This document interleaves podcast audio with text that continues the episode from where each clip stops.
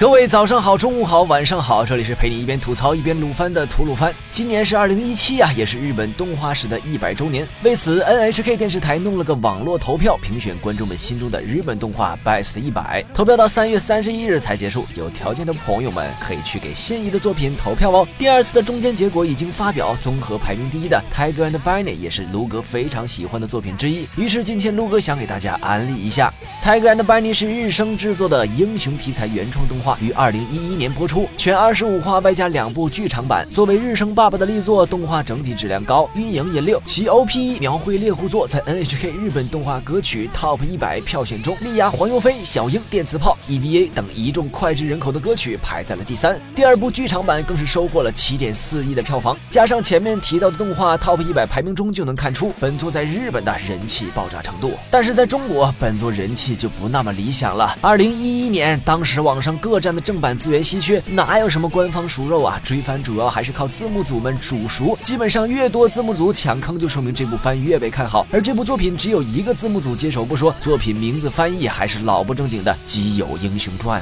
好吧，虽然这个名字比起直译的老虎和兔子更信达雅一点，不过这要是跟将来播出的内容出了偏差，你们可是要负责的呀。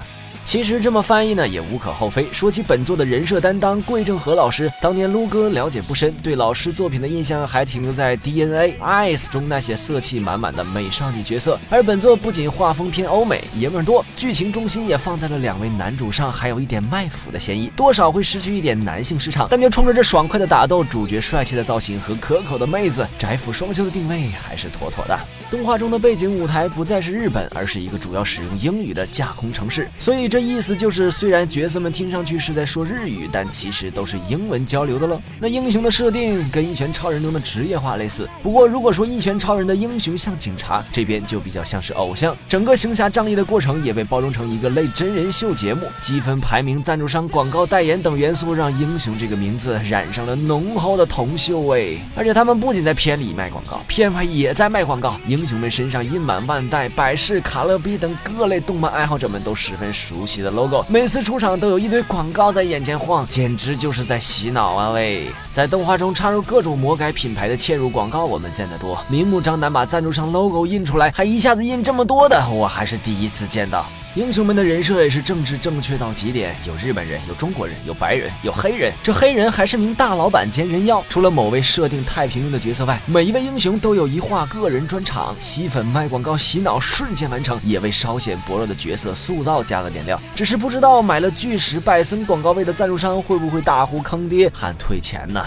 故事最后，制作组还弄了个像模像样的伏笔和新计划预告，一副第二季就是对着摇尾蛇干的样子。然而目前只出了两部剧场版，第一部剧场版只是前三话总结补充，外加一半的新剧情；第二部剧场版虽然是讲 TV 版结束后的故事，不过也跟摇尾蛇没半点关系，甚至新出场的英雄也只是打个酱油、卖个广告，对剧情的推动力真没多少。至于第二季，官方只画了一个饼，哎，慢慢等吧。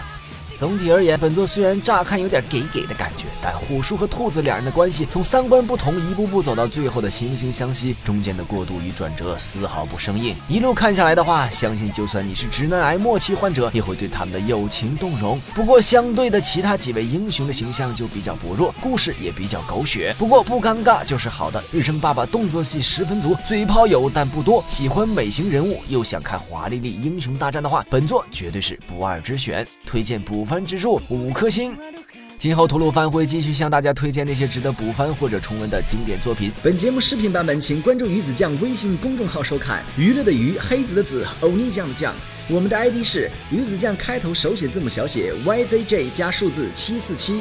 除了海量动漫资源，鱼子酱每天都会为你推送好玩的内容，动漫、游戏、影视剧，每周还会有动漫周边送出哦！快来关注，和鱼子酱一起沉迷二次元，日渐消瘦吧！最后又到了每期一次的抽奖环节，本期的奖品是由资源仓送出的动画同款虎兔挂饰一对，情侣装，妥妥的。只需关注鱼子酱官微，转发本期节目视频即可参与抽奖，获奖名单将在微博公布，请观众老爷们多多留意喽。另外，你还能在资源仓找到更多更好玩的动漫周边，吃的用的穿的买的啥都有，不妨给基友妹子挑上几件哦。那么本期视频就到这里，让我们下期再见，拜拜。